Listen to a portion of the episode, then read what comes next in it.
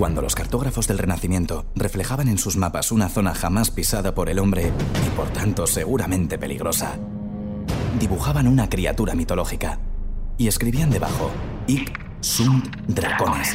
Aquí hay dragones. Bienvenidos a Podium Podcast, bienvenidos a Aquí hay dragones. Hoy está con nosotros Juan Gómez Jurado.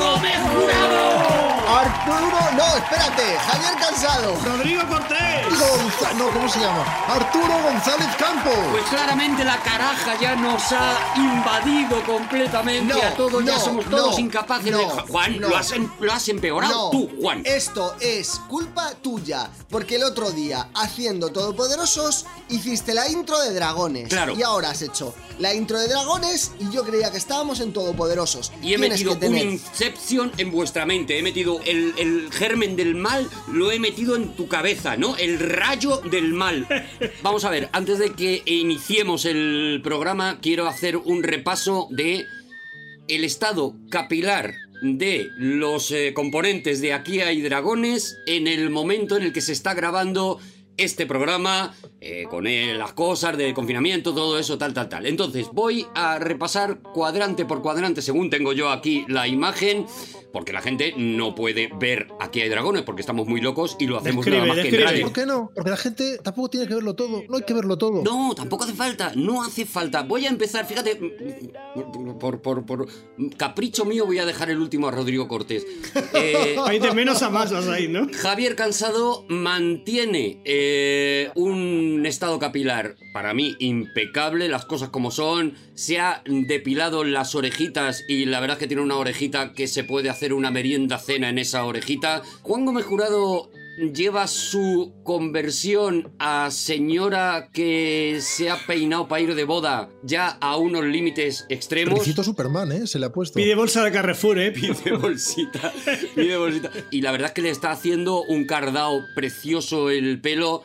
Yo me he rendido. Yo Sí. me he eh, rilado claramente y me he Eh, rapado la cabeza. Sí, Juan. A ti ya te describo yo. Vale. Eh, Arturo González Campos ahora mismo, eh, con ese rapado reciente y la barba que se está dejando, Mm. es cada vez más parecido a Tortuga Duende, al maestro Muten Rossi. Sí, Es verdad. Y Rodrigo Cortés, Vamos allá. atención, porque ha renunciado al tupé.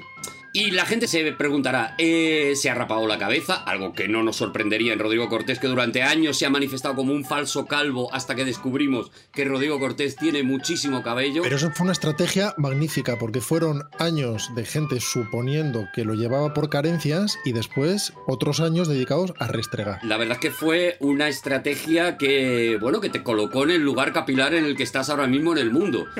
Pero lo sorprendente, y yo no me lo esperaba, sinceramente, no sé lo que opináis vosotros, es que Rodrigo Cortés ha optado por abandonar el tupé y echarse el pelo para atrás, se le Sí. cae todo el pelo para atrás. De manera que está empezando a ser el del medio de los chichos, por lo menos eh, eh, de frente. ¿Sabes a quién me recuerda bien? A Stuart Granger. Es muy bonito porque es una mezcla efectivamente entre Stuart Granger y Mario Conde. Entonces no sabes si te va a protagonizar una del oeste o te va a robar la cartera. Qué maravilla y qué, y qué agresión tan gratuita a una persona, de verdad. A mí me gusta imaginar que es un look de recién duchado. Eso es, eso es. Es un señor que se acaba de Que el duchar. oyente me imagine saliendo del mar, por ejemplo. Es un señor que se acaba de duchar y sale con una bata abierta y fumando en pipa larga y te dice, ponte algo que enseguida estoy. Es un cuadro de Brunelleschi, Rodrigo Cortés, ahora Ponte mismo. como.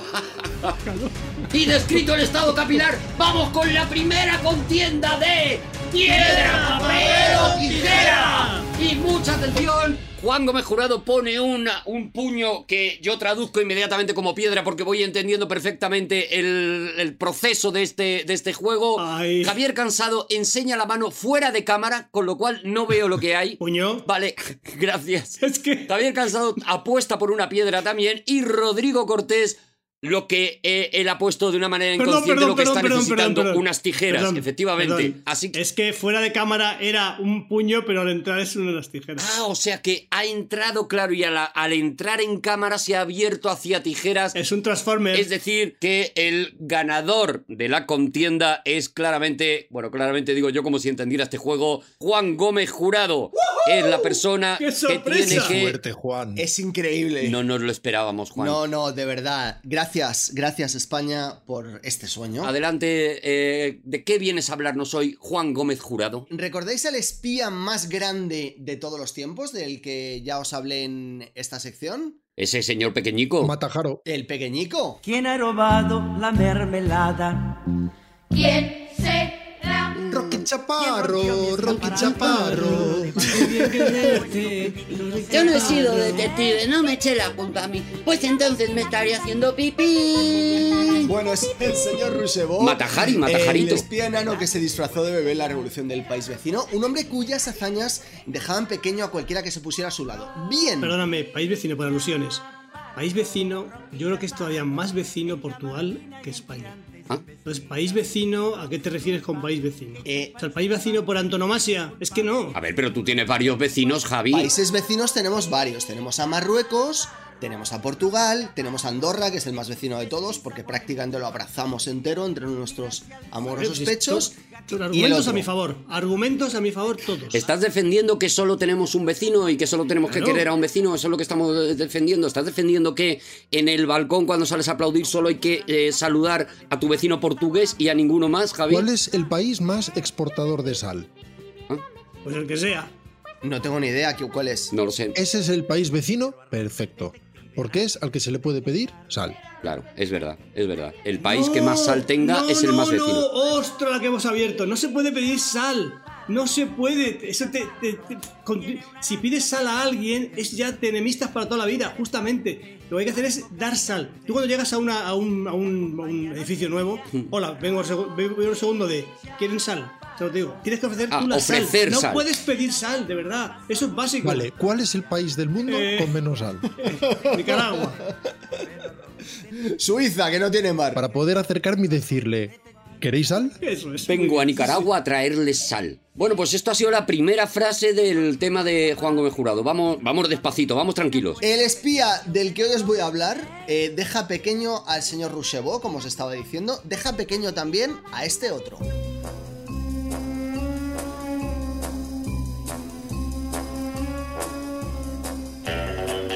Pequeño a Matajarito y a James Bond también. A Matajarito y a James Bond. Y no es baladí, por cierto, que haya elegido esta música eh, de James Bond que está sonando ahora mismo. Como ya veréis más adelante. Es algo que me guardo para después. ¡Qué ¿eh? bueno! Esto, ¡Qué bueno! metedlo en un tupper y luego lo abrimos. Vale, luego descubrimos si es baladí o no es baladí. Vale. Qué bonito, porque lo que hace es que es una. Como eso, los espías tienen su, su miaja de suspense, entonces él también te lo vende así. Te Es un genio, es un genio del suspense. Debería escribir novelas. Bueno, he sido descrito como un genio del suspense, un maestro del thriller. Vale. No me quiero adelantar eh, al ritmo de la sección. Tengo yo una lista de descripciones tuyas, luego te la paso. También Juan. hay para elegir. Es importante que llevemos el ritmo adecuado. Hoy vamos a visitar eh, muchos sitios diferentes. ¿Veis ese, ese señor que va por ahí caminando? Es el rey del thriller. El rey del thriller, thriller. king. Hemos encontrado la fórmula perfecta para no interrumpir a Juan, que es que no pueda empezar. Eso es. Eso es, eso es. Adelante, Thriller King. A la parrilla sabe mejor. Oye, hoy, hoy vamos a visitar mu- muchos sitios diferentes. Empezamos por Kabul. 22 de febrero de 1941, Javier Cansado. Sí. Javier Cansado, necesito tu ayuda, por favor. Hoy vas a colaborar conmigo en esta sección. Venga, encantado. 22 de febrero de 1941, en plena guerra mundial, eh, Javi pide música de Afganistán en 1941. Música afgana, por favor.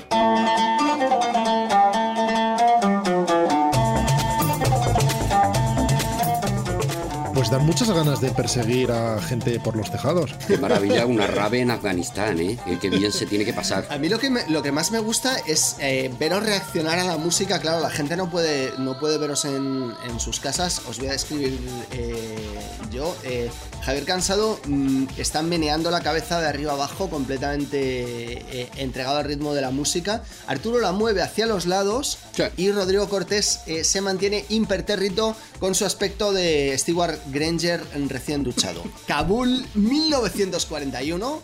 Eh, tenemos a un hombre de estatura. Kabul, que tiene rimas a montones. Kabul. Un Kabul, ya ves. Juan, no es el momento, perdona. Kabul 1941, un hombre de estatura corta, aseado, bien dispuesto, vestido de cocinero, llama a la puerta de un edificio, se identifica ante los vigilantes y estos le granjean el paso. Cuando cruza la puerta, deja de estar en Afganistán. ¿Sabéis por qué? Porque es inocente, inocente y es Alemania otro año. Han cambiado muy rápido, muy rápido los carteles Mm. y hay un montón de ganchos y salen famosos y está Ivonne Reyes. Porque es un espectáculo del mago pop. Eh, Javi, la única persona inteligente de este cuarteto, por favor. Porque es la puerta de una embajada y entonces entra en la embajada y ya es otro país. Muy bien, Qué muy bien. qué listo Eh, es, Javier qué listo Cansado Javi, es la, listo. Lo que no sabe Javi. es la puerta de una embajada, la embajada concretamente de Italia. Javi, por favor, pide música de embajada italiana. Embajada italiana, ya.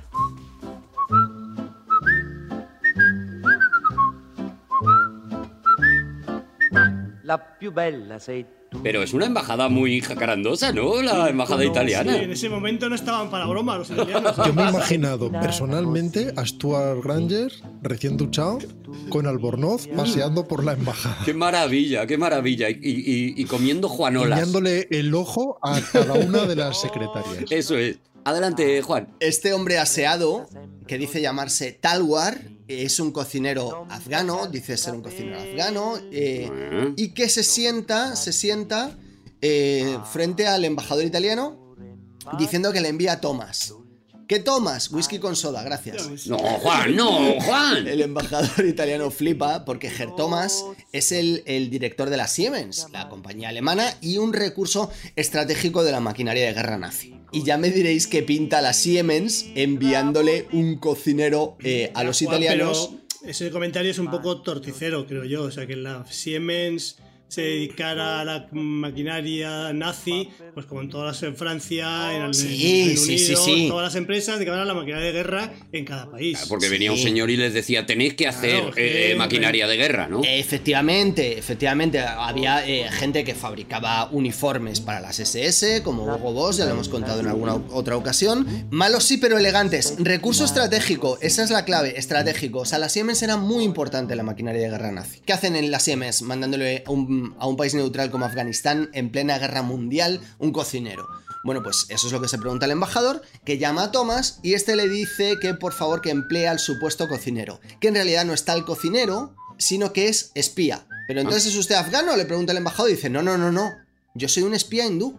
Javi, música de... de Una cosa, una cosa, una cosa. Espera, espera. Ir por ahí diciendo que eres espía no limita un poco tu actividad. No, porque se lo está, se lo está diciendo a su... No eh, mancha no. tu currículum no, un poquito. se lo dice al oído. ¿No entendéis? Lo dice a su oído. empleador. Oiga, señor, es que yo soy No abre espía. posibilidades a que el otro se ponga en guardia y no diga todo lo que iba a decir. Se lo dice con un bigote gordo falso, a lo mejor pegado que se le cae un trozo. No, porque él, esto es una entrevista... No ¿Lo habéis- pone no es- en la tarjeta? A lo mejor porque estáis por la chanza. Habla por- detrás de un periódico. No estáis entendiendo que esto es una entrevista de trabajo. Ah, vale, que es una entrevista de trabajo para ser espía, ¿no? Claro, Espía claro. a nivel usuario. Este hombre no está para ser espía profesional todavía. Que no es afgano, que es espía hindú. Javi, música de aires hindúes, Javier Cansado. Música indostánica. ¡Pac!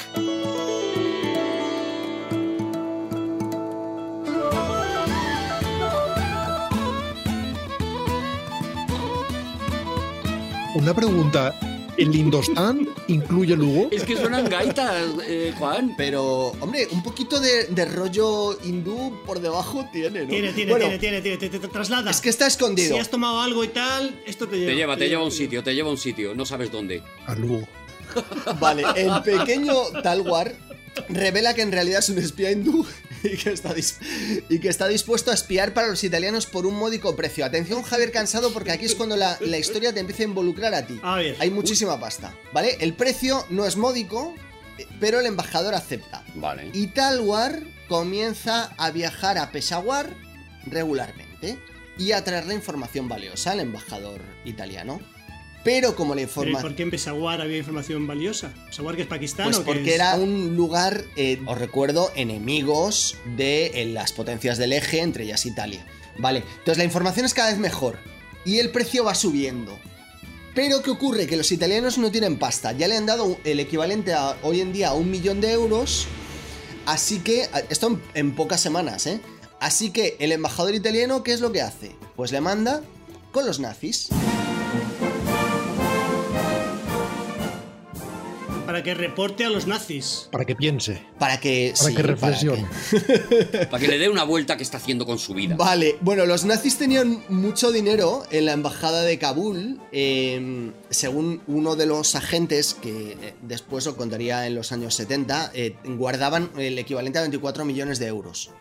Y entonces el pequeño Talwar está dispuesto a sacarles hasta el último chavo de, de esos millones. Pero no tiene información suficiente para proporcionarles Es el montante. que justifique los, Claro. los, los montantes, los precios nuevos, ¿no? ¿Qué es lo que hace?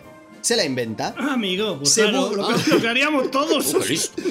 Se busca un escritor de ficción, también hindú, el, el thriller king de la época, y se sacan de la manga un grupo revolucionario hindú, terrorista hindú, que se llama el Kryn. Perdón, ¿se han inventado unos terroristas? ¿Se han inventado unos terroristas? Estos Sí. señores. Vale, es que yo, yo me estoy perdiendo un buen rato, pero ahora de repente he vuelto aquí, he vuelto al lugar. Estoy contigo, Juan. Los Kryn Que son como de Marvel. es el comité revolucionario de la India nacionalista total. Crint. Ah, conté. Total, está puesto. Total, es porque.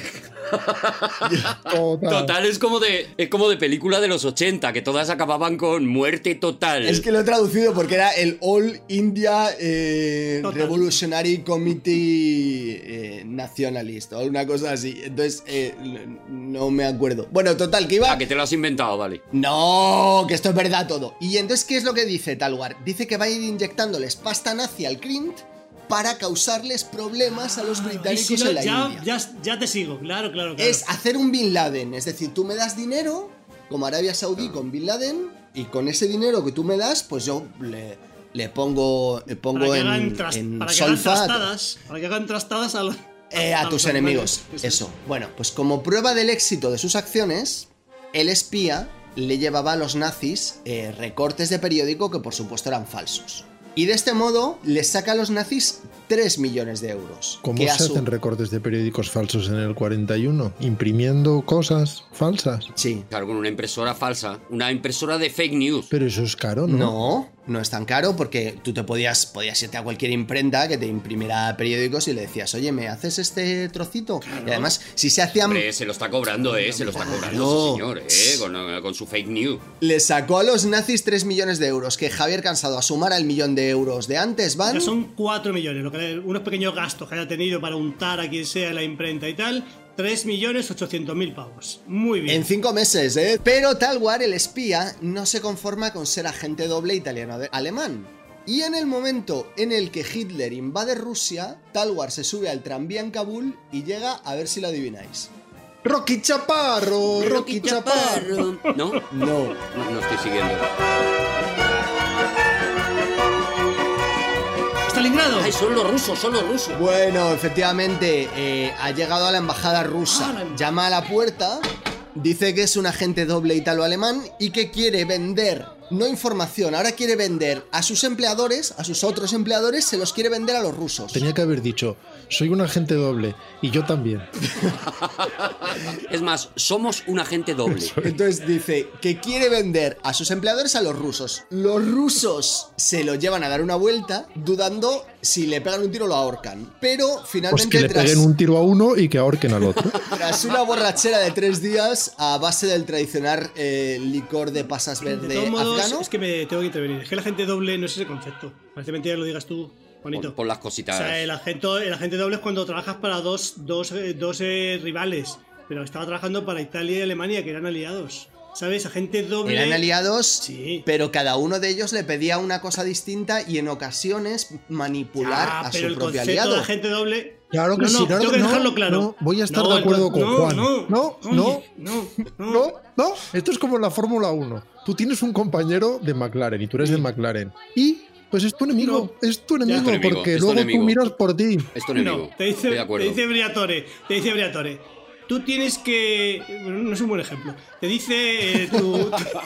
bueno, el agente doble por antonomasia es cuando trabaja para, para el uno y para el otro. No para. Javi, estás solo en esto, Vale, Javi, vale. ríndete, Vale, estás bueno, solo en bueno. esto. Tú y tu agente doble, estáis los Vale, dos vale. solos en esto. Entonces, los rusos, tras una borrachera de tres días con Talwar a base de licor de pasas verde afgano Ah, tradicional, deciden que les cae muy bien y que es un auténtico comunista. Y entonces, por tanto, le contratan. Desde ese momento, Talwar es un agente triple. Bueno, pues yo no, no comulgo con ruedas de molino. Vainilla, chocolate y fresa. Ojito, porque las tres nóminas que estaba cobrando Talwar le parecen pocas. Así que una buena mañana de 1943, Javi. Música del 1943. London calling to the faraway towns. Now war is declared Llama a la puerta del Foreign Office en Nueva Delhi. No has querido ser sutil con la música ahora, ¿no? No has querido jugártela, ¿no? No. Estamos en Londres claramente. Vale, vale, ya Bueno, está. el Foreign Office de Nueva Delhi y el que le abre la puerta no es otro, atención, que el reclutador de agentes, Rocky Chaparro, Rocky Chaparro.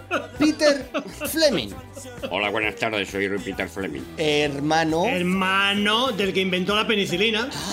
hermano de Ian Fleming, el creador de James Bond. Ian Fleming.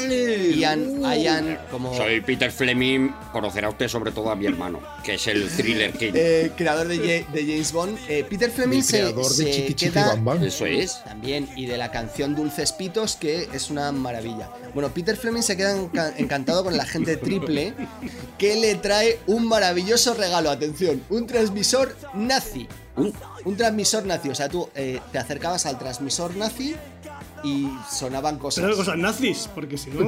Claro. Claro, sonar- sonarán cosas nazis. Transmitía cosas normales, Claro. pero el transmisor en sí era nazi, Claro. porque esas eran sus ideas. Y ya está. Los nazis todo lo que hacían eran malvados. Por ejemplo, desayunaban malvadamente. Luego tú escuchabas Radio Intercontinental, cosas normales, pero le preguntabas al transmisor, ¿y tú qué? Y dice, yo a favor de los nazis. Os he hecho un pequeño truco porque el, eh, era un transmisor, no un receptor. Entonces, ha sido por la chanza. O sea, solo, solo, Ah, qué artero. Y solo emitía. Bueno, un transmisor nazi que le habían dado los alemanes para que grabara a los británicos, pero sin compartir esa información con los italianos, porque era un agente triple, Javier Cansado, que no tiene razón. Farewell and adieu to you Spanish ladies. Farewell and adieu Peter Fleming coloca el transmisor en el jardín de la embajada, en un huequecito, y hace, esto es muy bonito, que cada cierto tiempo pasen por el huequecito del transmisor un par de sus hombres que fingen no saber que están- les están escuchando los nazis y así pasarles información falsa. caramba. La famosa Canary Trap. Entonces, eh, por supuesto, contrata a Talwar, que se convierte con este nuevo contrato en el primer agente cuádruple de la historia. ¡Oh, qué maravilla! Y a los británicos les saca una tela bastante gorda, otros 2 millones de euros. Pero, ¿os creéis que tenía bastante? No, Tenía no, ¿lo bastante, visto lo ¿no, visto? No, nunca hay Es bastante. muy Nunca tiene probable bastante. que no. Nunca Yo tiene dudo, bastante. dudo de que tenga bastante este hombre. no- ¿Y quién le quedaba en toda esta chanza? ¡Japón! Japonesitos, Japón, Japón, japonés. Con la ayuda de sus jefes nazis, Talwar eh, convenció al agregado militar japonés en Kabul de que podía ser decisivo en sus planes. Ajá. Porque los japoneses estaban preparando la invasión de la India y estaban dispuestos a pagar otra morterada a Talwar. No solo le sacó otro milloncito de euros a los japoneses, jolín. sino que además obtuvo de ellos los nombres de los demás espías japoneses, a los que Fleming, Peter, convirtió enseguida en agentes dobles también. Claro. Y con este movimiento. Bhagat Ram, Bhagat Ram Talwar, que era su nombre completo, se convirtió en el primer espía quíntuple de la historia. Ese sepa. Sería muy falso decir que te he engañado tres veces. Claro, porque a lo mejor había uno mm, de verdad espía, de verdad discreto, que, que llevaba como 12 de Y estas. nunca se sabrá. Yo he sido agente doble, ¿sabéis? Esto lo- no lo sabéis, no lo he contado nunca. Yo he sido agente doble. Ah, Cuando cuidado. era niño pequeño, era muy pequeñito, tenía 7 años, fui agente doble. ¿Lo he contado, ¿No lo he contado nunca? No, No lo has contado nunca, pero... Me pero, pero-. Pues yo estaba, a lo mejor estaba con los. Tenía, estaban mi- mis primas y tal, y me decían mis. los vete, vete donde, a ver qué están hablando, a ver qué están hablando la- las chicas. Pues yo me iba allí, como era, tenía 7 años, y parecía, parecía, parecía tonto. Pues las chicas hablaban de cosas y luego se lo contaba yo a los chicos. Y, y al revés, ¿sabéis lo que es? agente doble? O sea, es el ejemplo doble clásico, agente doble clásico. Claro, Pues yo no sé si os lo he contado alguna vez, Cuidado. pero yo no he sido agente nunca.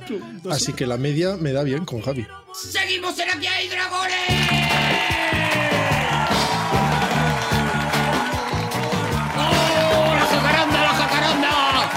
Jacaranda! Uh, me deja muy loco la historia de- del quinto Beatle ese que ha contado Juan, de verdad. ¡Qué maravilla! ¡Qué maravilla! Vamos muy rápido a Una nueva contienda de piedra, papel o tijera.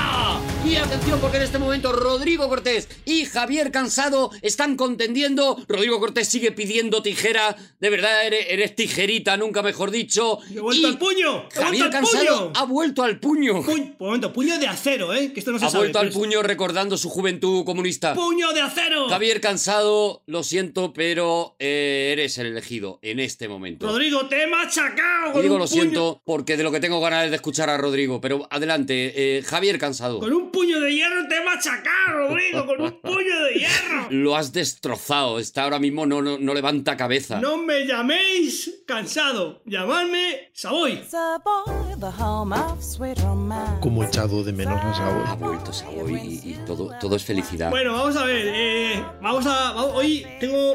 La verdad es que de esas secciones que están, no como otras veces, esas secciones que están cogidas con, con pinzas. Está, está ahí entre alfileres, está, está en una hamaca, está la- balanceando. Vale, vamos a hacer lo que podamos, Javi, te ayudamos, estamos contigo, tío, somos tus colegas. Arturo, Javi. me has pillado. Esa es la idea. Bueno, eh, eh, vamos a ver. eh, hoy, vamos a ver. Es, voy a- es que, claro, es un tema de, de filología. Claro, es que es un tema complejo.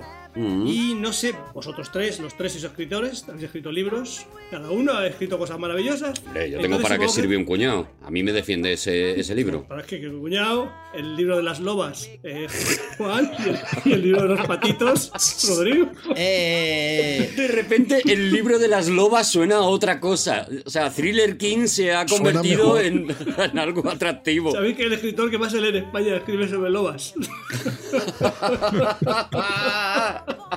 Vale, y, y la persona de más talento dice patitos. Bueno, vamos, vamos allá. bueno. No, no nos echemos los trastos a la cabeza. Está muy faltón Savoy hoy, ¿eh? Me gusta muchísimo. Ha venido un poco, poco amargado, ha venido Savoy, sí. Bueno, bueno, Savoy de confinamiento. Vamos a escuchar un poco más a Savoy, que da mucha alegría, venga. Bueno chicos, hoy vamos a hacer una vamos a hacer una sección de, de un concurso, fijaos, un concurso filológico. Es que soy ambicioso, ¿eh? Soy ambicioso. Un concurso filológico para el cual necesito vuestro concurso, lógicamente. Ay, por favor. Qué bueno, qué bueno. Tiene el, el- el- el- el talante de Savoy, de verdad. Oye, ¿puedo hacer una, ¿puedo hacer una pregunta? ¿Puedo hacer Valga la una pregunta? redundancia, porque es, cuando, es realmente cuando se dice valga la redundancia, cuando, cuando una palabra es polisémica y la metes es cuando tienes que decir valga la redundancia, no cuando repitas. ¿A que sí, escritores? Bueno, Qué, que- qué filólogo eres. Una pregunta. eh, cuando el chiste eh, es como el de Javi, un poquito una mierda, o sea, ¿para él no hay cinco segundos de silencio? No, No lo ha dicho Javi, lo ha dicho Savoy y a Savoy en este programa se le respeta. Así que punto en boquita, ¿eh? Punto, punto en boca. Porque justamente de esto va la sección de hoy, de frases hechas. ¡Oh! ¿Cómo os habéis quedado? Me vuelve loco. ¿Cómo os habéis quedado? Me os vuelve habéis loco. quedado patidifusos. Bueno, Savoy, eh, ¿lo vas a ilustrar con algún tipo de música concreta? Vale, voy a ir poniendo música y la premisa, la premisa en la que se basa la música que he elegido es música que muy posiblemente pudiera sonar, fijaos que tampoco me mojo mucho, muy posiblemente pudiera en algún caso sonar en una película de Pedro Almodóvar. Oh, ¡Vamos! buenísima, Venga, buenísima. entra una. Esta sí la veo de Almodóvar, ¿eh? ¿La veo muy de, Almodóvar? muy de Almodóvar, Vale, la verdad. Me veo a Antonio Banderas y a Chuslan Preave andando así, cogidos de la mano. Muy bien. Yo no le pongo un Mm, pero. Nada, nada, nada, Bueno, nada. vamos a, la- vamos a para que ve- veamos unas pautas de cómo es el concurso, ¿vale? Eh, la frase hecha, rizar el rizo, ¿vale? Rizar el rizo, que es, supongo que lo sabéis, si no lo explico, bueno, rizar el rizo sabéis lo que es, ¿no? Que es hacer una cosa Sí. que es complicada, hacerla todavía más complicada, ¿vale? Sí. Es así, ¿no? Es un poco Sí, sí, sí, sí, hasta- hasta yo sé Y viene de la aviación, de un rizo, es una especie de bo- boca de un, el avión, cuando dan la vuelta sobre sí mismo, y luego eso, eso se llama ri- rizar. Y luego rizar el rizo es una vez que ha dado la vuelta, volver a dar una vuelta al revés. Bueno, eso es rizar el rizo, ¿vale? Entonces, os voy a plantear tres frases y tenéis que decirme si está bien empleado aquí, si es rizar el rizo, ¿vale? Vale. Una de las tres, la que, de las tres frases, ¿cuál es la que más riza el rizo? qué nervios. Una de las frases es la cabeza de Juan está a punto de rizar el rizo. Pod- Podría valer, pero no Vale. es, pero podría ser. ¿Sabéis que el, etimológicamente la palabra rizo viene del latín ericius? Claro. Claro. Es literalmente eh, Yo sí. erizo, claro. Yo, yo lo sabía, yo lo sabía. Bueno, Rizar rizar el- erizo. Rizar el rizo. No me, no me hagas, no me parafrases, ¿vale? Rizar el rizo, ¿vale? Uno, en peluquería, cuando una sola peluquera atiende a tres parroquianas. ¿Eso es rizar el rizo? O en el mar cuando una nave se pone a barlovento mientras la mar está rizada. O 3. En el mundo flamenco cuando un cantador flamenco se acompaña a la guitarra y de vez en cuando se mesa el cabello. ¿Eso sería rizar el rizo? ¿Cuál de los tres os parece más rizar el rizo? A ver, yo como sé lo mucho que le gusta el flamenco a Savoy y a Javier Cansado también, que son muy amiguitos y están pasando juntos la cuarentena, apuesto por la parte flamenca. Vale. ¿Podríamos decir que Savoy es el agente doble de Javier Cansado? Sí. Me vale. Yo apuesto me vale, por vale, la pues. segunda porque no me acuerdo. La primera y la tercera sí me acuerdo y no son. Entonces, la segunda, como no me acuerdo, lo pongo todo ahí. Dada mi fe. Barlovento. De todos modos, escúchame. Vamos, eh, vamos a poner otra vez la, la música de Savoy. ¿Por qué que- voy a cambiar? Porque, Porque no, me ha, sí. gust- no me ha gustado el planteamiento. Voy a, voy a cambiarlo radicalmente, ¿vale? Seguimos en un concurso. Vamos a ver, seguimos en un concurso. Queda desierta la primera prueba. La primera puerta. No, ya está, ha ganado Arturo. Fuera. Ah, Ya vale. está, ya. Por eso se ha arrepentido, porque dice, he hecho todas las respuestas con cosas de flamenco, me han pillado a la primera y ya está, ¿no? Me han pillado el, eh, el leitmotiv. Me, me han pillado. Vamos a la siguiente. Ahora, es un concurso igual, ¿vale? Pero, eh, mete música. Disse alguém que bem no coração. Bueno, he cambiado, he cambiado el planteamiento, ¿vale? He cambiado, no me, no me gusta cómo está planteado el concurso. Seguimos con un concurso, ¿vale? Seguimos en él. Dale. Javi, necesito hacerte una puntualización. Es que eh, eh, la palabra concurso eh, etimológicamente viene del latín concursus y significa eh, reunión, o sea, de con, de junto, y Claro. cursus, que significa carrera. Es decir, era, significa literalmente reunión de gente competente. Para mí, lo que está haciendo Juan, personalmente, es erizar el erizo. Para mí también, para mí está erizando. Se está pasando de castaño oscuro. Claro. está. A partir de ahora solo podéis dirigir a mí con frases hechas. Ya. Adelante, adelante, Savoy. Danos de lo tuyo. No sé si Vamos eso a es ver, una la, frase. sigui- sí, sí. La siguiente frase es que, que- fíjate, cambio el concurso. Quiero que apliquéis la frase siguiente a estas posibilidades, ¿vale? La frase es echar con cajas destempladas. Bien. Eh, Eso eso es cuando, cuando, eh, en fin, expulsas a alguien de una manera indigna, digamos. Este viene del mundo militar, cuando alguien tenía, dejaba su cargo, dejaba la milicia, un oficial o lo que fuera, y entonces se le despedía con la tocando la banda y la banda, las cajas de, la, de, la, de, los, de los músicos se, se bajaba un poco en la tensión para que sonara un poquito como a roto la banda. Y se llama Bueno. echar con cajas destempladas, ¿vale? Fíjate, yo siempre lo había asimilado a la temperatura. O sea, para mí destemplado era frío. O sea, como que. Primero se sometían las cajas a una temperatura ideal. Claro. Ideal. Eso es. Entre los 25 y 27 grados. 25, 27 grados. Y una eso vez es. templada, Claro. en algunos es. sitios se calentaba y en otros sitios se enfriaba y se le echaban encima a alguien. Cajas de cartón eh, frías. Una vez Sí, destempladas. claro, claro. Primero las templadas. Ítem más, atemperar es simplemente poner a temperatura ambiente, sea la que sea. O sea, no es lo mismo atemperar en Siberia que atemperar en, en Ecuador. No es lo mismo. No es lo mismo. Por ejemplo, tú en Siberia dices, el agua me la pones del tiempo. Pero fría, no, no, Y fría. hace clon. Echar con cajas destempladas, ¿vale? Y tengo tres ejemplos. Sí. ¿Dónde, dónde, cuál, cuál de estas tres frases creéis que se aplica mejor a la- al, al concepto echar con cajas destempladas? Estad atentos que son muy cortos pero muy intensos, ¿vale? Tres conceptos. Uno, despedir a un empleado un día de lluvia torrencial, ¿vale? Eso sería echar con cajas destempladas. Dos, romper con tu pareja sin dar explicaciones y con malos modos. O no dar propina a un repartidor de comida a domicilio porque la trajo más bien fresquita. La 3.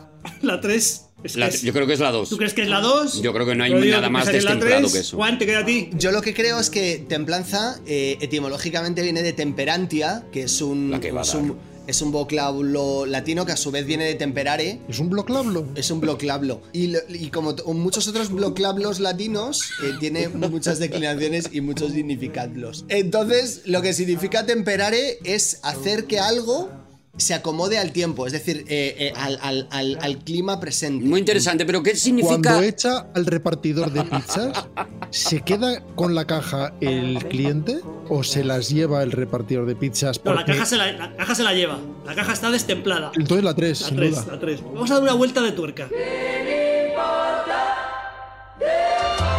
Yo esta la veo más de una película de Tony LeBlanc que de una película de Almodóvar. Las cosas como el principio así, que sale como la Gran Vía Ya, y una voz en creo- off diciendo Madrid, 1900. Ya, y los chicos del preo y tal, sí, lo acepto, pero ¿no os parece que también Pedro de vez en cuando utiliza alguna canción así un poquito, un poquito eh, Sí, para vaporosa? Julieta Serrano. Algo, Sí, a lo mejor para Julieta pasado, Serrano con un pañuelo en la cabeza, destemplada. Algo ahí que si algún momento algún plano cenital así un poco... Yo creo que no es, no es tan inapropiado, vamos, sí, pero si no lo aceptáis, no lo aceptáis, ¿eh? No, no, no, no, no. sí, no. sí, sí, Javi, Javi. Eh, Savoy, Savoy. Planteo la, simplemente planteo esa duda, pero adelante, sigue con tus vocablos. Vamos, vamos con otra, otra frase que es dejar en la estacada, ¿vale?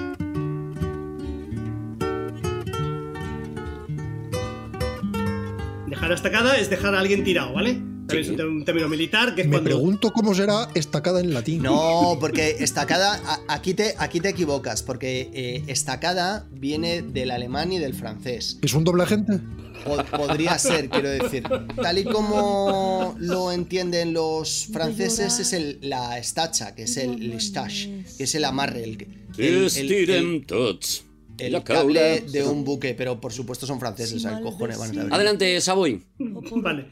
Dejar en la estacada es a alguien cuando estaban los, en la, en la época militar de los siglos, siglos XVIII, XIX y tal, pues ponían, mm, eh, clavaban estacas para la distancia de disparo, para disparar a la gente a los, a los eh, cuando los atacaban, para defenderse y tal. Entonces, cuando a alguien le dejaban en la estacada, significa que le dejaban al, al, al- a la intemperie, o sea, le dejaban sin, sin defenderle, vamos. O sea, dejar a Con el en la culo al aire, ¿no? Sería Eso a lo es, mejor la vale. traducción no militar. A ver qué frase os parece que es apropiada para dejar en la estacada. A ver, ¿cuál de estas tres frases os parece que es, de verdad está dejando en la estacada? Vale. Decir a una persona que el agua está buena cuando sabes que está fría o aquí no hay medusas mientras recibes un picotazo de una. Esto es muy Tener una cita amorosa y en un punto de casi no retorno decir, bueno, adiós. Estar El amarre Está- del buque está- colgando. estar en un bar y en el momento de pagar, justo en ese momento, decir, ay, que tengo que ir al baño. A ver, Claro. ¿cuál es dejar en la estacada? ¿Cuál os parece de las tres? La 2. La 2. La dos. La dos, la cita amorosa, vale. Vale, pues va un poco más deprisa.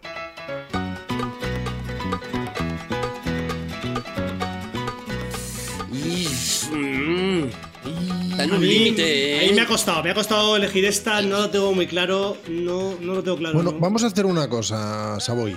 Yo creo que esta podría ser si entran en un local de salsa y está sonando eso. Claro. Porque sí. Vale, mira, me O vale. de rumba catalana, porque esto es un poco ese rollo, ¿no? ¿O Esto no? es Gato Pérez, sí, Roma Catalana, claro, Gato Hay Pérez. una sí, cosa sí. de la que yo me enteré eh, no hace mucho y que Rodrigo nos confirmará o no, porque en alguna ocasión se- Pues igual, ¿no? seguramente haya rodado de, en- de esta forma.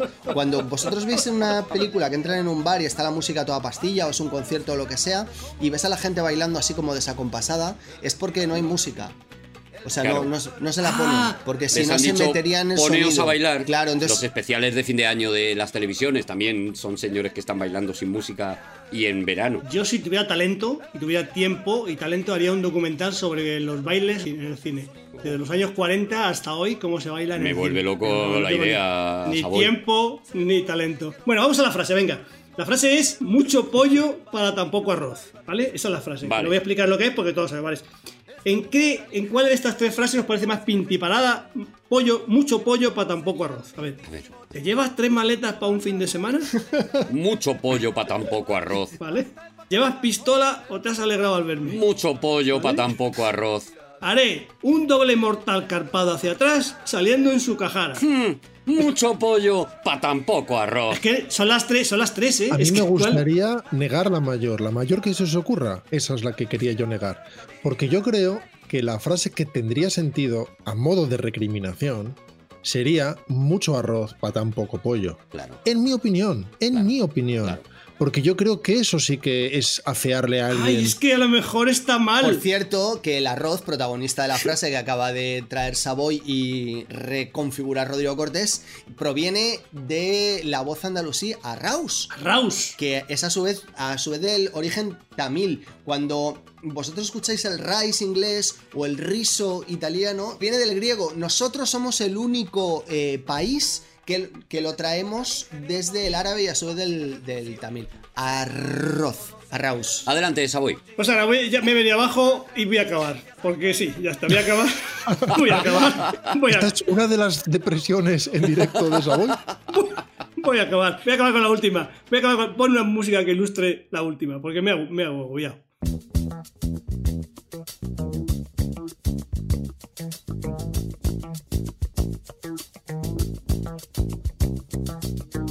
Bueno, vamos a, la, vamos a la última frase del concurso de hoy, ¿vale? Vale, Eh, espera, espera. esta- yo esta sí la veo. Yo, esta, Ah, yo bueno. aquí veo a Loles León paseando triste, por ejemplo, por, por, por, por una. Sí, pero por la tiene que ser de los M40. 80 la peli. Sí. No, no vale de ahora para ubicar los 80, sino que tiene que ser propiamente, Propiamente de los ¿vale? 80. ¿No os fascina cuando alguien, alguien hace una película, una película, digamos, histórica, pero la lleva 10 años atrás? Una película que se, que se rueda en 2020 y, y pasa en, los do- en el en 2005, por ejemplo. ¿Por qué no, nos tiene que fascinar? Pero ¿por qué dices, ¿por qué? O sea, ¿qué está pasando? O sea, ¿por qué- pero tienes que irte 15 años atrás porque, Porque visten así de raro, claro, ¿no? porque pasaba, pasó 15 años atrás. Solo Pero, te das bueno, cuenta si te dicen el precio de la luz por alguna razón, porque está en el diálogo y dice el precio de la luz y dice, ah, no, esas no son tarifas de claro, ahora. dice, bueno, no, es que lo, lo he hecho en 2005 porque no había teléfonos móviles. Ah. Bueno, podría ser una explicación, claro. Sí, sí, sí. Bueno, bueno, vamos a la última frase de la- del concurso, ¿vale? La, fra- la- Una la- pregunta, Javi, eh, Savoy, sí. ¿tú cuándo crees que empezó a haber teléfonos móviles?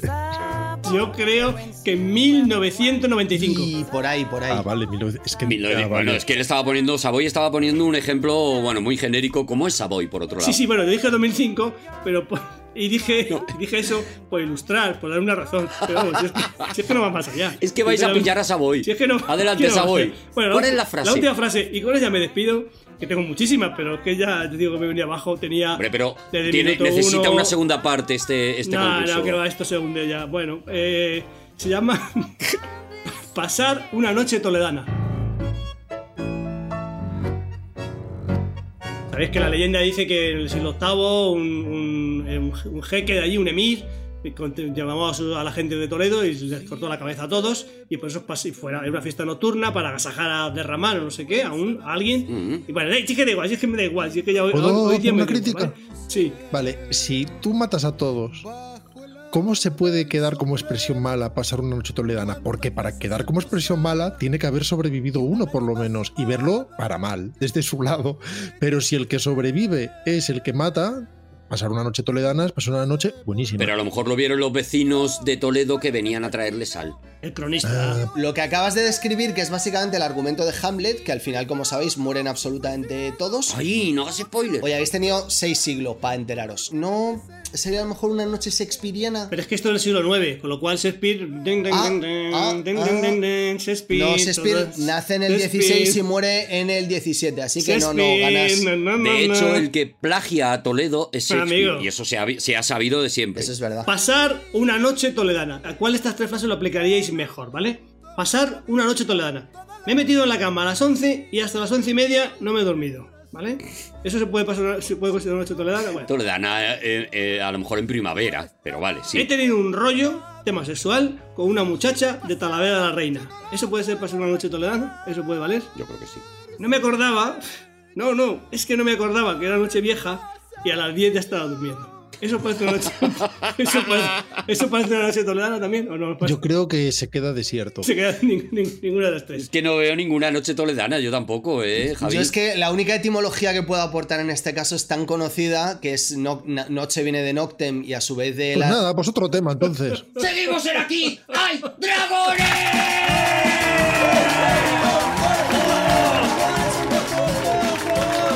Despide Savoy, se, se va por la parte de atrás Savoy y bueno, yo creo que ahora ya no hay que hacer nada, no hay que, hay que simplemente relajarse y escuchar de qué nos viene hoy a hablar Rodrigo Cortés. ¿De qué? Arturo, por favor, preséntame la sección. ¡Ay, qué suerte! Vamos con la canción que compensa escuchar.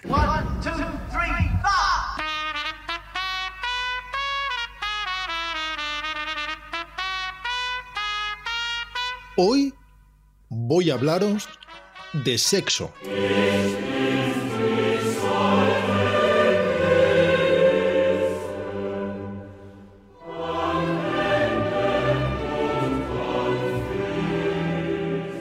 Pues a mí me... me excita regular escuchar a Bach, las cosas como son. Hay una conexión entre sexo y Dios que exploró de una forma muy particular Aute como una especie de religiosidad sobrevenida después de un ateísmo inicial, porque hoy Vamos a hablar de este caballero que todos sabemos que murió hace unas semanas. Sé que esto entristeció particularmente a Arturo, no sé. Mucho. No sé a los demás. Sí, claro, por supuesto. Muchísimo. A mí más que Arturo. A mí más que Arturo. ¿Qué? A- más que Arturo. más que Bueno, Arturo, bueno, por bueno, ejemplo. A mí menos que a vosotros. Que yo estaba muy triste. Y a Juan menos que a Arturo, pero más que a Javi. No, ¿cómo se.? cómo- no, Juan no sé tiene se- entrañas. Vamos a, ver, vamos a ver, dejamos que Arturo el que más, no me importa. Pero yo casi como Arturo. Vale, ¿vale? vale. Vale, pues yo casi como Javi. Tú detrás en el duelo, Javi. Vamos a considerarlo un empate técnico. Y la sección de hoy no pretende ser una, una recensión o un repaso exhaustivo, como hemos hecho otras veces, de la carrera de Aute, sino un viaje casi personal a una edad, una de esas edades, en las que descubrimos algo y aquello a lo que nos enfrentamos es lo que por alguna razón nos marca. Porque hay un aute previo que para mí de algún modo es el aute de mis padres, no es exactamente mi aute. Cuando pienso en ese aute inicial, incluso en el aute del famoso Al Alba, o los temas más conocidos, el cine-cine de cuerpo a cuerpo, o, qué sé yo, las 4 y 10, esas, esas canciones que tanta gente ha cantado, para mí no es tanto mi aute. Pensemos que ese aute inicial, ese aute incipiente, después de iniciar una carrera como artista, una carrera como pintor y acabar casi por accidente en el mundo de la música, es el aute del primer álbum, el de Diálogos de Rodrigo y Jimena, el aute de los burgueses que vamos a escuchar ahora.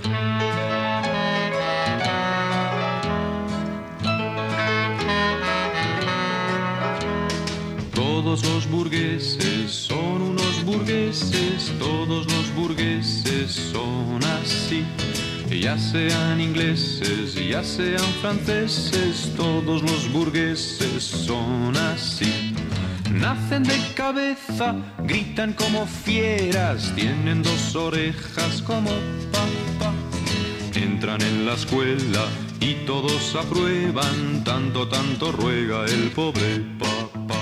Luis Eduardo Aute, yo creo que permanece, pertenece a ese grupo de cantantes de dos nombres, que hay pocos. Juan Luis, Juan Luis Guerra, Luis Eduardo Aute, hay, hay pocos, ¿verdad? O sea, no es normal llamarse con dos nombres, ¿a que no? ¿A que no- a que no Por eso la gente resumía. La gente resumía y le llamaba Aute y ya está. Fijaos que este tema ya tiene una ironía muy propia de Aute, que era muy poco pesado en ese sentido. A pesar de que fue autoparódico consigo mismo, y ahora lo veremos en uno de, de sus temas de- del álbum del 74, Rito, lo que acabamos de escuchar es del 67, él no era un cantautor pesado. Y de hecho, a posteriori hasta resultaría difícil meterle en ese grupo a pesar de que lo lideró. Y a pesar de su componente ideológico, porque en Aute primaba por encima de todo lo poético. Eso no evitó que él mismo se enfrentara a esa imagen con este famoso autotango del cantautor.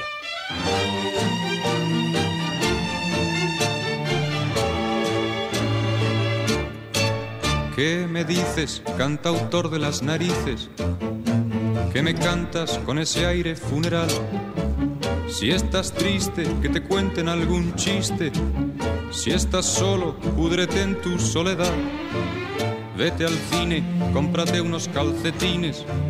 Date al ligue, pero deja de llorar.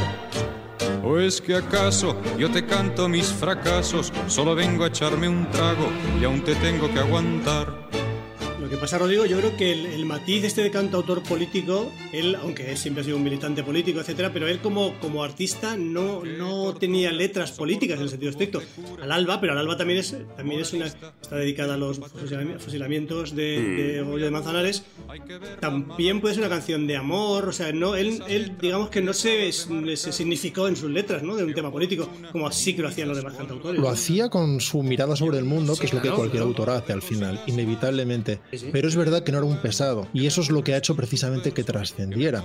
Porque los que se ciñen a lo coyuntural pueden tener un éxito que es sociológico, porque al final reafirman una posición ideológica, pero todo eso es necesariamente fungible. Al cabo de unos años, esa verdad inamovible desaparece y con ello su obra, salvo que tenga ese componente, como en el caso de Aute, que es directamente poético. Él se sentía más artista plástico que músico y se sentía incluso más poeta que músico. Y lo que es inevitable e indudable es que llevó su poesía a la música. Es famoso también que él no quería cantar, él no se veía con capacidad para cantar, porque efectivamente como cantante es un poco limitado, o sea, es maravilloso, pero un poco limitado, sí. Así es, empezó componiendo para Masiel, para Rosa León, y curiosamente uno de los que le convencieron en que grabara él fue el famosísimo músico y productor Juan Carlos Calderón responsable de los grandes éxitos de Mocedades, por ejemplo, en su momento, o de uno de los discos más célebres de Serrat, el, homenaje a Machado, por ejemplo. Una anécdota muy bonita, Juan Carlos Calderón,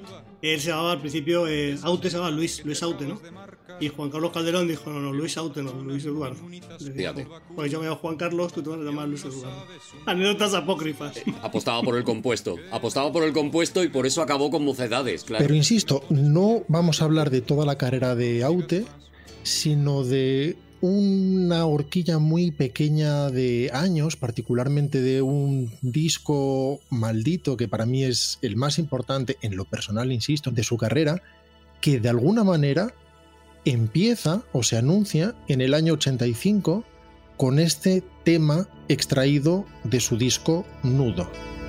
La noche era una llama, la luna estaba tierna. Agosto era un suspiro. Oh, qué maravilla, qué preciosidad de tema. Este tema el universo no suena ya a esa guitarra sempiterna eh, acompañada por la voz generalmente, insisto, pesada de alguien que canta regular y que en el mejor de los casos añade una armónica, sino que empieza a generar determinadas atmósferas. Esto tiene producción de Gonzalo García Pelayo, sin embargo aquí ya están tocando tres personajes que van a ser importantes en estos años de los que vamos a hablar ahora. Luis Mendo a la guitarra o a las guitarras y la dirección musical, Luis Mendo componente de Suburbano, José Luis Billy Villegas, el bajista, y Pilleraldo. Y en cualquier caso, algo debe haber con esta letra tan especial, tan interpretable, tan críptica, que inicia y arranca el álbum del que os quiero hablar sobre todo hoy. El álbum posiblemente menos vendido de la carrera de Aute, el que más cosas personales me dice y el que aún sigue resonando con más fuerza dentro de mí. Me refiero al álbum Templo y escuchemos esta misma melodía arrancando el primer tema, el verbo se hizo carne.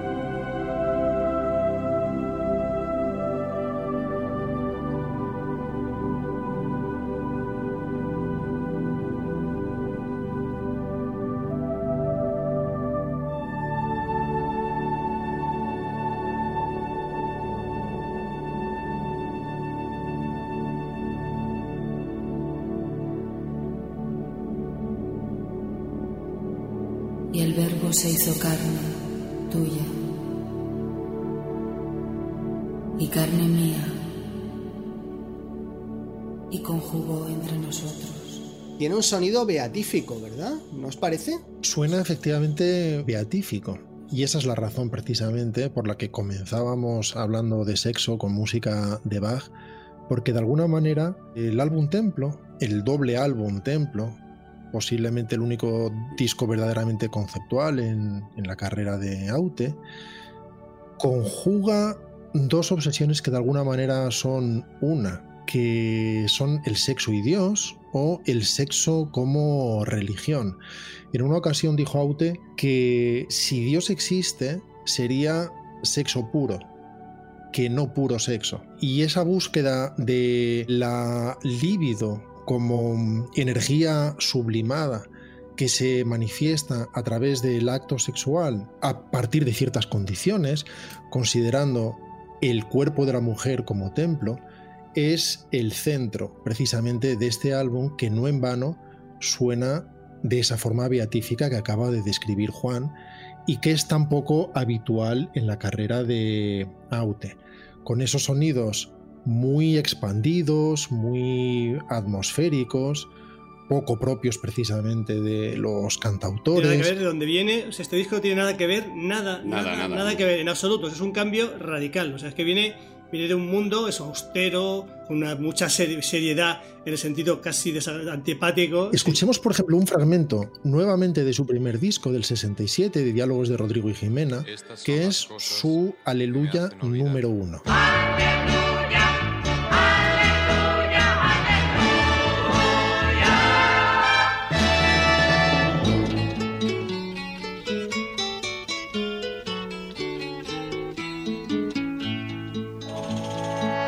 lágrima en la mano, un suspiro muy Aquí es fácil reconocer el estilo de Juan Carlos Calderón, con esos arreglos contundentes, esos coros tan de la Los época. coritos, los coritos. que nos hacen pensar también en Maciel, tanto en sus Rosas en el Mar como en el La La La. Sin embargo, veamos cómo suena su Aleluya número 5 en Templo. Llévame contigo a la cumbre más alta para tentarme. Con mil ciudades de oro y carne que pondré a tus pies.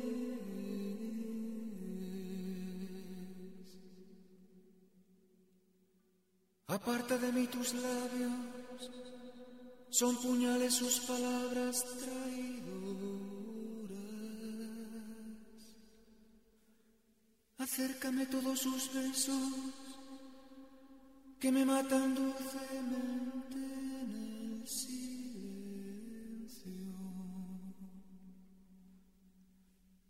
Condéname por los siglos de los siglos a vivir clavado a tu carne apasionada. Así podrán nuestras almas redimirse de la condena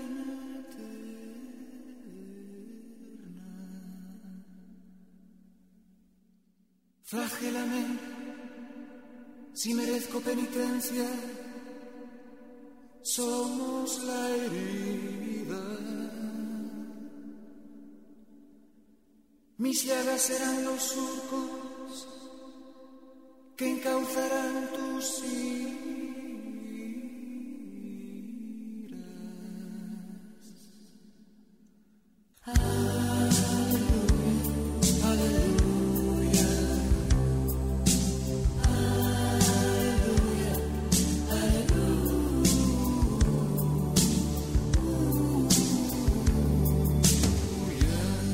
por lo menos la primera parte, es prácticamente un canto gregoriano, ¿no? Es, suena a música de misa, de verdad. Menudo pájaro que está hecha- estaba hecho el sacerdote. Menudo pájaro. Es efectivamente ¿Cómo te una voz con mucha reverb que podría estar sonando en una catedral. Esta es la razón de estos sonidos tan atmosféricos, con la que luego se dobla a sí mismo en falsete. A veces una tercera por arriba, a veces una cuarta. Eh, tenemos que tener en cuenta que solo cinco años antes, seis años antes, los discos en España no sonaban muy bien. Había discos hechos con talento, había músicos incipientes que tenían cosas que decir, pero no sonaban técnicamente demasiado bien.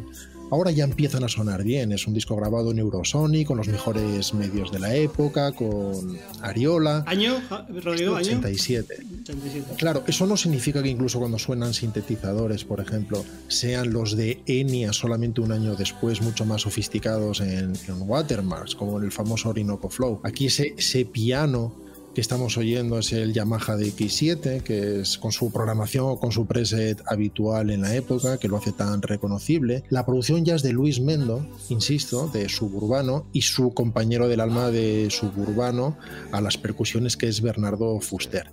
Si escuchamos las baterías muy, muy contundentes, veremos que es una batería electrónica, una batería Simmons, probablemente porque están buscando esa contundencia reverberante, ese sonido que después se expande, que, que nuevamente reafirma no, no, no las sonoridades más acústicas, sino las atmosféricas. Y el piano es de Alejandro Monroy, después lo veremos usando ya un piano acústico.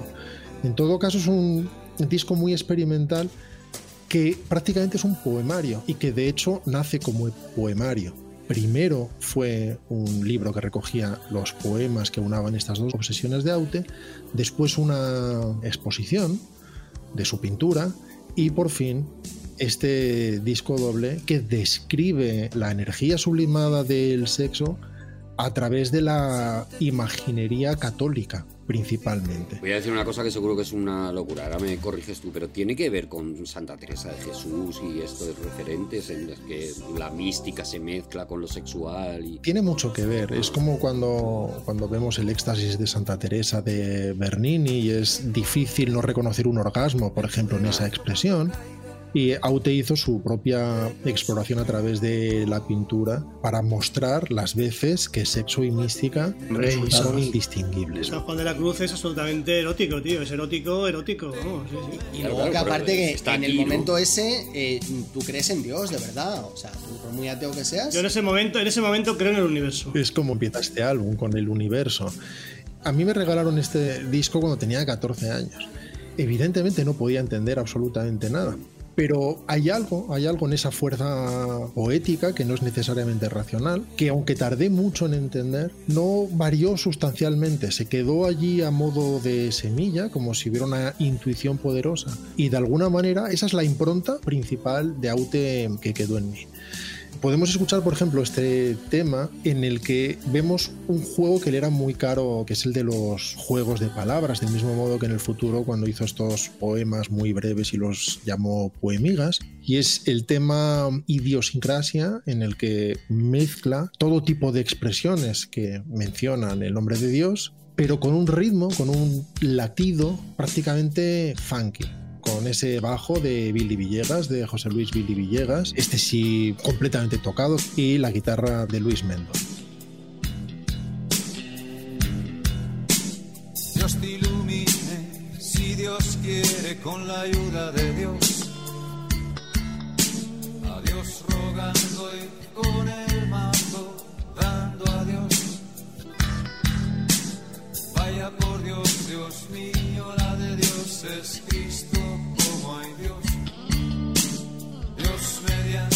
si Dios no lo remedia, los indios con Dios, como Dios más.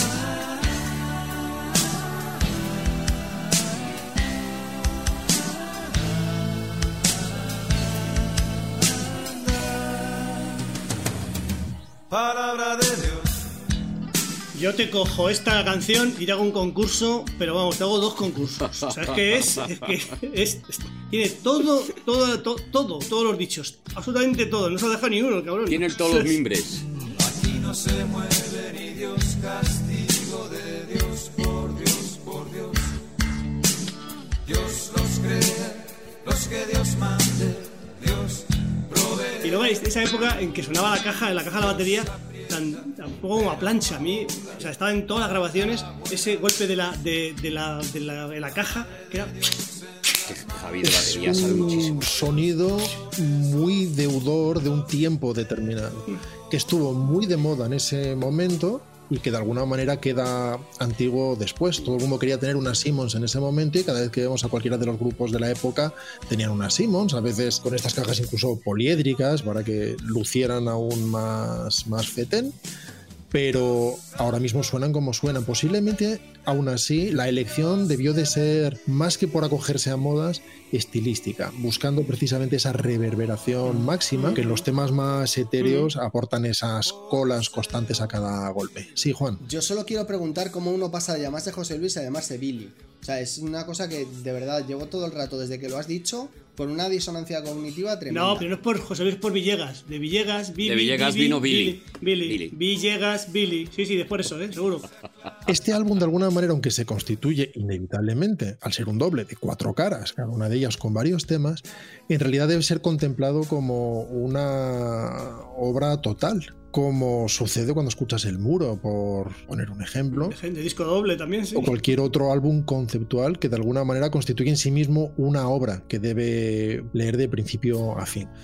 Aún así, hay espacio para determinados estilos. Creo que la guitarra acústica solo suena una vez, mucho más propia del estilo general de Aute, que es en el caso de Cada vez que me amas. mantiene las reverberaciones para darle unidad al conjunto y sin embargo ese toque más acústico nos hace pensar más en el universo de Dylan al que él admiraba tanto. Tu ser, la sustancia, mi sudor, en vino que en cada beso tus pies, no se hunden en los lagos. De mis lágrimas, lágrimas, tu saliva siembra la luz en la noche. De mis ojos, de mis ojos, cada vez que me amas es un milagro, cada vez que me amas es un milagro, cada vez que me amas es un milagro, cada vez que me amas es un milagro, cada vez que me amas es un milagro, cada vez que me amas. ¿No os ha parecido Cuco cuando ha dicho lágrimas y no le llegaba y dice lágrimas? Ha dicho lágrimas, lágrimas dos veces. No, no Ha hecho el truqui, ¿no? Ha hecho un truquito. Oye, esta es de las pocas canciones del, del disco que yo creo que se mantuvo siempre en el repertorio de Aute. Hablo de los conciertos en directo.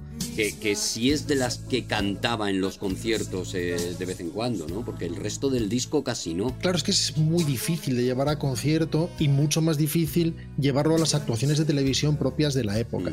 Cuando Aute cantaba en directo o en una gala o donde fuera, ahora ya es muy poco habitual o no es habitual en absoluto ver esto en televisión, pero en su momento los artistas de la época, eh, como promoción en los programas musicales o en determinadas galas, eh, cantaban los temas seleccionados de su disco. Y yo creo que siempre cantaba cada vez que me amas porque era la más digerible. Eso es. Con ese estribillo que es prácticamente un ostinato continuo. En Aute es imposible hablar de la música sin hablar de la letra porque todo se sostiene precisamente a través de su poesía, a través de ese significado. Pero en este caso, musicalmente, tiene esa atmósfera que ya hemos descrito y el estribillo en un momento dado se convierte en un acorde constante, simplemente con incorporaciones de voces distintas, que es el mismo doblándose, y ese do sostenido constante, que es sostenido en todos los sentidos posibles. Es un do sostenido sostenido. Re sostenido, sería un do re, Re sostenido. requete sostenido. Antes habíamos escuchado una voz femenina. Y, y en los coros que, que- que hemos escuchado en algún tema, generalmente es el doblándose, pero a veces también se intuye una voz femenina que hace algunos de los recitados de algunos de los poemas. Como sucede, por ejemplo, en Tengo sed. Tengo sed. Te oí decir con el aliento apenas. Y te arrullé como a un recién nacido contra mis pechos ávidos de labios tuyos. Te di de beber.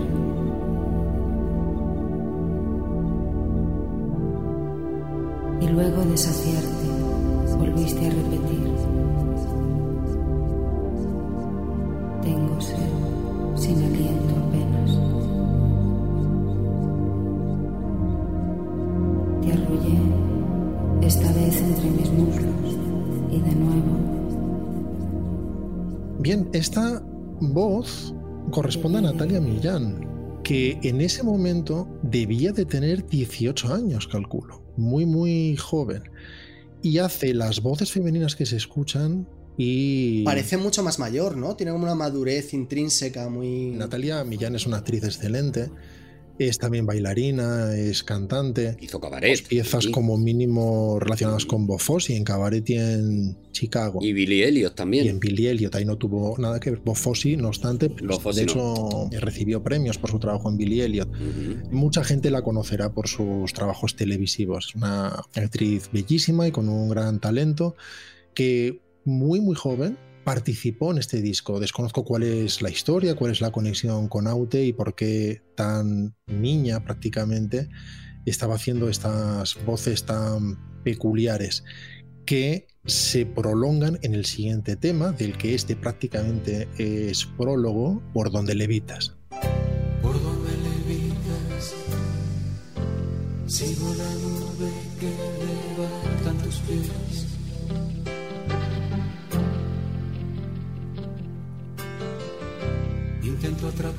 Yo creo que tiene sentido que no tuviera mucho éxito, ¿eh? porque no hay, no hay cosas a las que aferrarse en el disco, no hay estribillos, ¿sabes? No hay algo. Un disco preciosísimo, lo que estamos. Yo la verdad es que lo escuché en su momento hace años y no, no he vuelto a escucharle.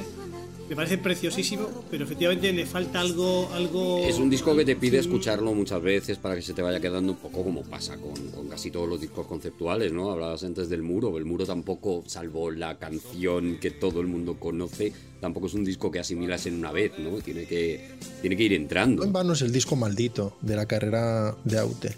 Es el que más veces he escuchado, sin embargo. Lo escuché durante un tiempo de forma muy obsesiva, pero él mismo lo consideraba como su disco maldito, a pesar de que para él era también su favorito. A veces sucede eso, ¿no? Que cuando tienes un hijo tonto es al que más quieres. Y fíjate, vamos a seguir avanzando en el disco, Rodrigo, pero yo creo que él mm, recupera el espíritu de este disco en otro disco muy posterior, estoy hablando ya de casi los 90, que es Alevosía, en el que eh, en Alevosía vuelve a este espíritu, vuelve a estos sonidos y vuelve, pero ya con algo, como dice Javi, ¿no? Con algo más en lo que agarrarse en las canciones. Sí, este, insisto, es, es casi una ceremonia, es, es un rito.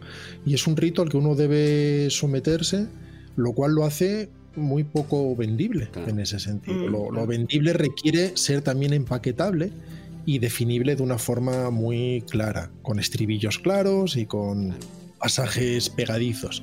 No es el caso de Templo, que exige algo más al oyente. Exige la voluntariedad de adentrarse en un determinado mundo y formar parte de él de forma activa. No, no, no vale la escucha pasiva. Y de hecho acaba con ese final que él llama al final, en el que casi como resumen de lo que la propia liturgia que el disco propone dice, reza perderme en tu templo, sacro cuerpo, para hallarme en él al fin. En tu templo,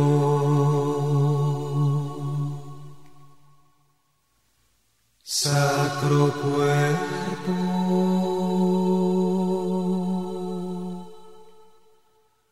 para hallarme al fin. La religiosidad del concepto de carácter casi filosófico es obvia en sus armonías, en su atmósfera, en su letra que vuelve a hablar de el cuerpo sagrado de la mujer como templo y me gustaría escuchar ahora el que para mí es quizá el mejor tema del disco, el más cerrado sobre sí mismo, el más complejo y rico, que es Angelus.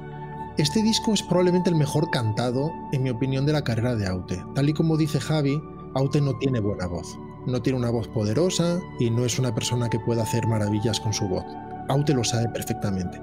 Pero de alguna manera, este estilo se compadece muy bien con la ternura y delicadeza que sí es capaz de imprimir a sus canciones. Y en este caso se define casi una gran rebelión, una especie de desafío, una aceptación del propio pecado o una defensa del carácter sagrado del sexo, de la pasión humana que usualmente tiene un carácter bajo, pero que resulta sagrada bajo ciertas circunstancias.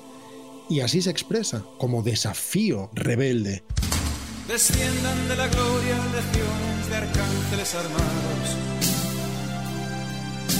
de cólera divina, fieramente resueltos a expulsarnos del paraíso. Traspasen sus espadas, de fuego nuestra sed de conocimiento, fruto creado para la profanación. del mandato de quien los envía.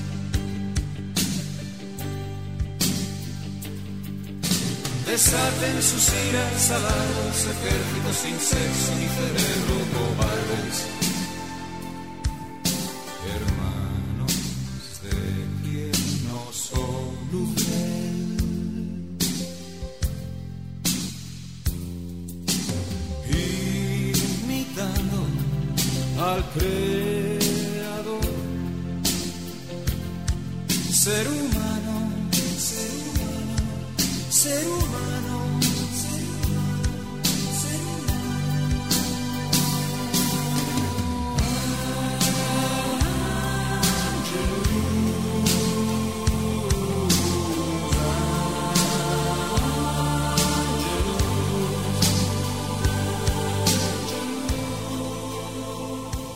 Se combina esos sonidos etéreos, en este caso sostenidos por pads sintetizados. Los pads son o es el nombre con el que se conocen estos acordes sostenidos cuya función en el mundo acústico harían las cuerdas, pero que aquí son estos sonidos polifónicos, pero sintetizados, muy propios de la época. También se usan ahora como refuerzo en muchas sonoridades que en un momento dado se convierte, sin embargo, en un sonido más contundente, más, más rebelde. Que si por castigo, compañera de pecado, debo amarte con sangre y con dolor. Hágase su voluntad. Templo, tal y como os decía, fue el gran fracaso. De alguna manera, mi historia personal con él, aunque lo he seguido escuchando siempre y reconozco que hace años, sin embargo, que le perdí en gran medida la pista, aún tuvo un coleo de dos álbumes que tenían que ver con, para mí, esas resonancias que provenían de ese primer impacto. Obviamente escuché toda la obra previa y toda la obra posterior, pero hablo de esas obras que por tu edad y por tu formación caen en un momento dado con fuerza en el centro de tu lago y empiezan a expandirse como ondas concéntricas que llegan hasta donde llegan. Y para mí hay un tema del siguiente disco, Segundos Fuera. Ariola no quedó muy contenta con la trayectoria, obviamente, de este álbum, muy especial además, ilustrado con varios ejemplos de su obra pictórica que fue Segundos Fuera, cuando Ariola ya, después de su fusión, se llamó BMG Ariola. Y hay un tema que es Volver a verte, que siempre he sentido como una especie de adiós a ese mundo anterior. Cualquier experiencia que describa en Templo o cualquiera representación a través de esa mujer sublimada que se define en Templo, se convierte en una despedida amarga en el tema Volver a verte. Me muero de ganas de decirte te quiero. Y sé que es imposible, no puedo, no debo. Maldigo el paraíso que cuando se presenta no dura lo que una estrella fugaz. Al fin lo tuve entre mis brazos, aquí está. Y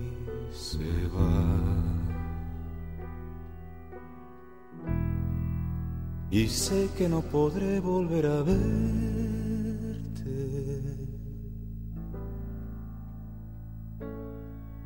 Jamás. En el fondo todas las grandes canciones de amor son canciones de desamor, son canciones de pérdida. Yo evidentemente en ese momento tenía 15 años, 16 años, ¿no? no podía calpar la profundidad de todo eso que exige experiencia vital. Y probablemente esa es la razón por la que la gente se apega de tal forma a determinados autores, porque cuando se hacen canciones con verdadera resonancia poética, cualquier oyente siente que acaban describiendo sus propias experiencias, en que se ajustan como un guante a cosas que son universales, pero también profundas y que han vivido. Y todo el mundo sentía, por lo tanto, que, que Autel estaba hablando a él.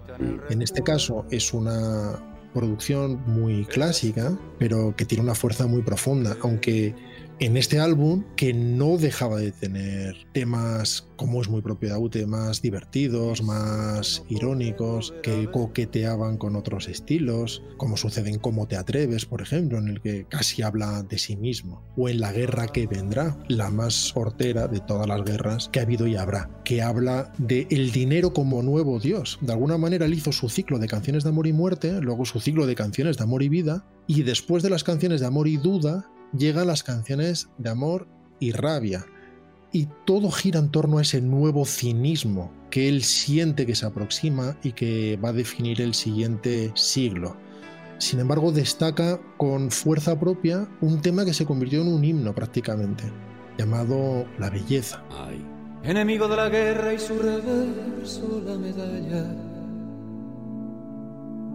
No propuse otra batalla que librar al corazón de ponerse cuerpo a tierra bajo el paso de una historia que iba a alzar hasta la gloria el poder de la razón. Y ahora que ya no hay trincheras, el combate es la escalera y el que trepe a lo más alto pondrá salvo su cabeza, aunque se hunda en el asfalto. La belleza, la Este es el siguiente a Templo, ¿no? O sea, eh, segundos fuera, el segundo a Templo. Es el, siguiente, ¿no? Y le dijeron, eh, en Templo pusiste la portada, una- un cuadro tuyo. En este vamos a poner tu carita, que... Que por lo que sea- que dos, dos fracasitos no vamos, a, no vamos a soportar, ¿eh? Pon la carita y, y la verdad es un disco maravilloso. Bueno, toda, toda la obra, claro, pero es... Esta letra es una de las letras que a mí me rompieron la cabeza en su día cuando la escuché con una edad. O sea, lo que a ti te pasó con Templo me pasó a mí con este disco, pero concretamente con esta canción. Empiezo a mirar el mundo de otra forma porque me está contando una cosa que, que me cambia el enfoque. que es como lo empieza a mirar él. Y por eso precisamente todo este viaje era para llegar a este tema que en mi opinión resume todas esas inquietudes en ese momento y que cierran el núcleo de ese pequeño viaje personal que me he permitido hacer hoy a modo de pequeño tributo. Escuchemos para eso este tango inicialmente. Que el mundo fue y será una porquería, ya lo sé, en el 506 y en el 2000 también, que siempre ha habido chorros, maquiavelos y estafados, contentos y amargados, valores y doblez, pero que el siglo XX es un despliegue. Cambalache de Enrique Santos Discépolo, también conocido como Discepolín, eh, uno de los grandes del tango en los 30 y 40, este tango sin ir más lejos, uno de los de oro, es de 1934 y de alguna manera es el origen de la canción de la que quiero hablar hoy, del siguiente álbum de Aute, el álbum llamado UF de 1991. En mi opinión, en términos generales, inferior a la obra previa de Aute, pero que tiene esta pequeña joya que querría que escucháramos porque resume de algún modo esas inquietudes de las que hablábamos de Aute ante el siglo, el que vivimos ahora después del desmoronamiento del muro y la caída del comunismo. Es la última producción de Luis Mendo, ya no tiene las sonoridades previas, son más cercanas al mundo del rock, con la guitarra acústica de Luis Mendo. Vuelven a ser las baterías de Tino Di Geraldo y el bajo del ya famoso para todos Billy Villegas. Sigue pareciéndome muy raro. Que te llame José Luis, te llamen Billy. Vamos a escuchar Siglo XXI, que entre otras cosas nos permite, cuando cita Cambalache, darnos cuenta de la forma tan peculiar que tenía Aute de pronunciar la che. Del álbum UF de 1991, de Luis Eduardo Aute, siglo XXI.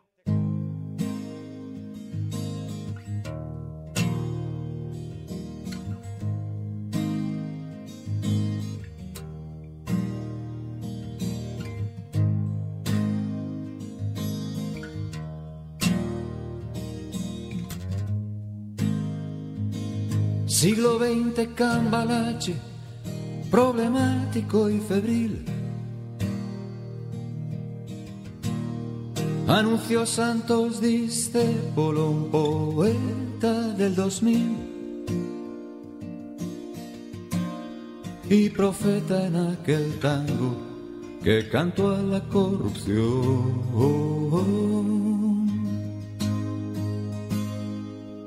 que gobierna las cloacas de la humana condición.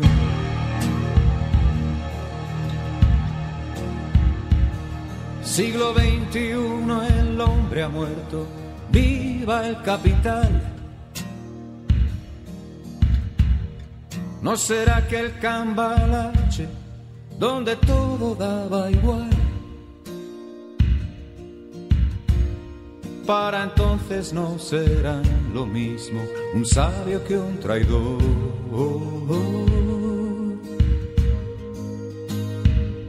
El más Judas será el que se suba al podio del honor.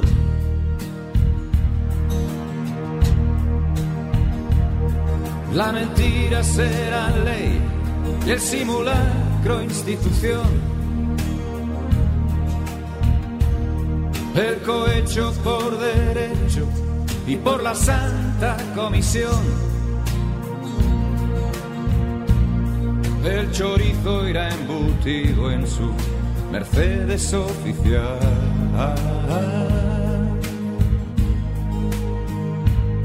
Y el trilero montará su atril en la trilateral.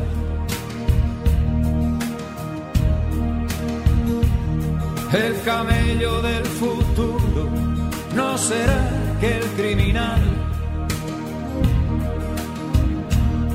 que vendía matar ratas cuando aún era ilegal.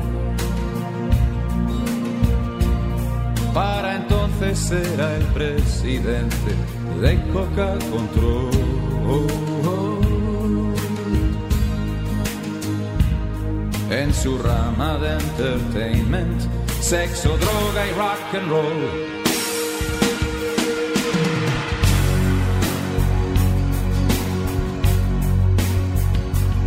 Trepa, trepa por tu chepa, el trepa llegará a servir. Y la sanguijuela chupa, que le chupará hasta el rip. El gusano con los restos se pondrá como un cebo.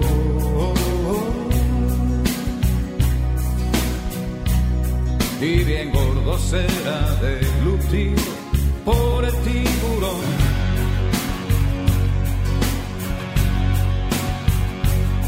Y llegó el fin de la historia y Al Capone va a ser rey. De quien la sufrió en sus carnes y aún arrastra como un buey. Dios murió, predijo Nietzsche, pero aquí está Totus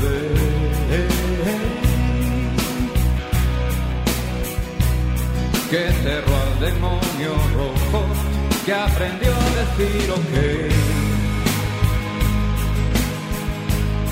Todo por comprarse unos vaqueros made in USA.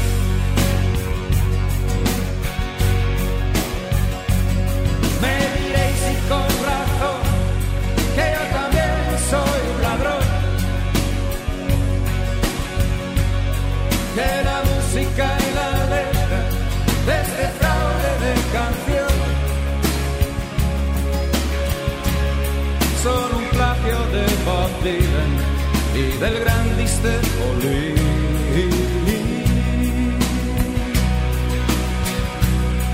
Es verdad, pero cojones, quien desprecia ese botín.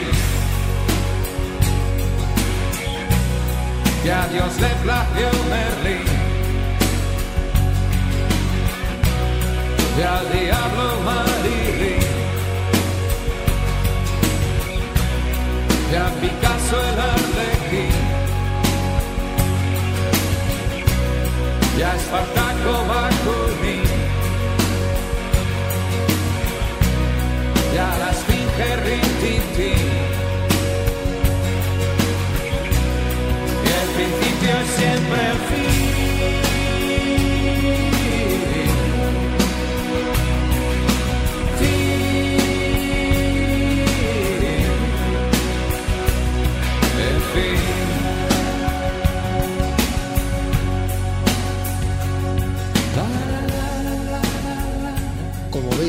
Ya no suena como sonaba Templo, pero sirve como resumen de esa visión desencantada que de alguna manera tiñó todos esos últimos años de Aute y del mundo, que tiene apreciaciones también políticas sobre su entorno desde su punto de vista pero que llega a lugares más lejanos a través de la pura poesía, como en esos fragmentos finales, cuando dice esas cosas tan elementales, esos ripios tan pequeños, pero a la vez tan acertados y tan resonantes, como que a Dios le plagió Merlín y al diablo Marilyn. Solo eso ya es maravilloso. Qué bueno, qué Bueno, es, esa- es muy difícil ese verso. Esta métrica autera, yo creo que luego eh, la, la cogerá Sabina o estoy muy loco. No, pero bueno, lo de- la de influencia de Aute en Sabina es, eh, vamos, absolutamente reconocida, ¿no? Incluso con esa idea que decía antes Rodrigo de en cada disco colocar un tema como eh, plagiando un estilo, con eh, utilizando el humor para ello. Eso es algo que también hace eh, Sabina desde el principio. Y los grandes de la música cubana, Silvio o Pablo, consideran que su mayor influencia desde España es Aute. Tiene Silvio un concierto grabado, el mano a mano con, con Luis Eduardo Aute,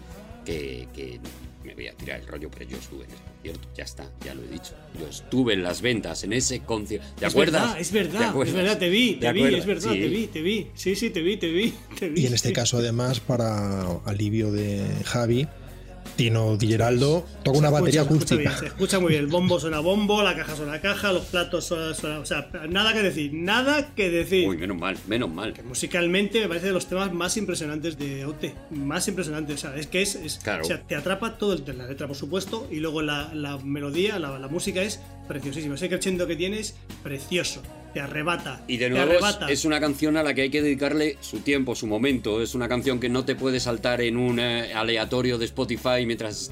No, es una canción que merece la pena sentarse y escuchar y, y ponerse con ello, ¿no? Igual que Templo como disco. Yo he sido muy feliz con escuchando a Luis Eduardo y en sus conciertos, de con sus discos, y me parece algo maravilloso. Así que desde aquí Dragones, gracias Luis. Gracias, Luis. ¡Nos vamos, señores! ¡Os esperamos en el próximo Aquí hay Dragones! Gracias a Podium Podcast, gracias a vosotros por estar allí. Ha estado con nosotros Rodrigo Cortés. Juan Gómez Jurado, Javier Cansado y Arturo González Campos. ¡Por fin lo hemos hecho bien! ¡Nos vamos! ¡Hasta el próximo! ¡Os ¡Queremos mucho!